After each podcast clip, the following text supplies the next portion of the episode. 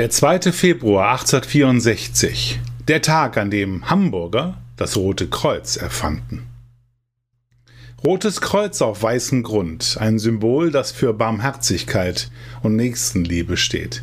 Was kaum einer weiß, die ersten, die es als Erkennungszeichen trugen, waren 16 Hamburger, die auf den Schlachtfeldern des Deutsch-Dänischen Krieges Verwundete versorgten und dabei ihr Leben riskierten.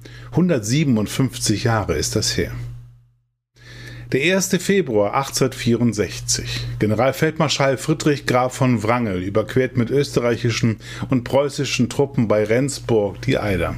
Sein Auftrag, die Herzogtümer Schleswig, Holstein und Lauenburg zu erobern, die seit 400 Jahren in dänischer Hand sind. Nur ein paar Monate wird es dauern, dann ist das Ziel erreicht. Krieg, das bedeutet Tod und Elend. Das wissen all jene, die das Buch Eine Erinnerung an Solferino gelesen haben, das zwei Jahre zuvor erschienen ist und in dem der Schweizer Geschäftsmann Henri Dunant von einer blutigen Schlacht mit tausenden Toten und 25.000 Verwundeten berichtet, deren Augenzeuge er wurde. Er beklagt in dem Buch die völlig unzureichende Versorgung der Verletzten und ruft dazu auf, überall in der Welt Sanitätsorganisationen zu gründen. Damit gilt Dunant als Urvater des Roten Kreuzes. Am 2. Februar 1864, also einen Tag nach Beginn des Deutsch-Dänischen Krieges, greifen zwölf Hamburger Kaufleute Dunants Idee auf, darunter die berühmten Räder Robert Miles Lohmann und Cäsar Godefroy. Angesichts der bevorstehenden Kämpfe gründen sie das Komitee zur Pflege von Verwundeten und Verletzten, das heute als Vorläufer des DRK Landesverbandes Hamburg gilt. Noch im selben Monat wird an der Ferdinandstraße ein Büro eröffnet. Die Bevölkerung ist dazu aufgerufen, mit möglichst großzügigen Spenden die Arbeit zu unterstützen und vor allem die Reichen der Hansestadt öffnen ihr Portemonnaie.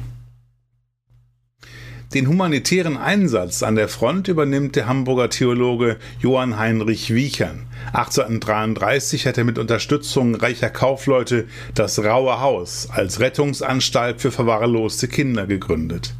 Als Wiechern vom Kriegsausbruch hört, beschwört er seine Glaubensbrüder auf nach Schleswig. Zwölf Männer folgen ihm, drei weitere kommen einige Wochen später nach. Im Gepäck haben sie weiße Binden mit einem roten Kreuz, das die Frauen ihnen genäht haben. Mit diesem Erkennungszeichen wagen sie sich mitten aufs Schlachtfeld, mitten hinein in den Kugelhagel. Das Rote Kreuz, das die Hamburger als allererste überhaupt trugen, wird bald zum Symbol einer weltumspannenden Hilfsorganisation. In Hamburg kümmern sich Rotkreuzhelfer schon sehr früh um Kranke und Mittellose.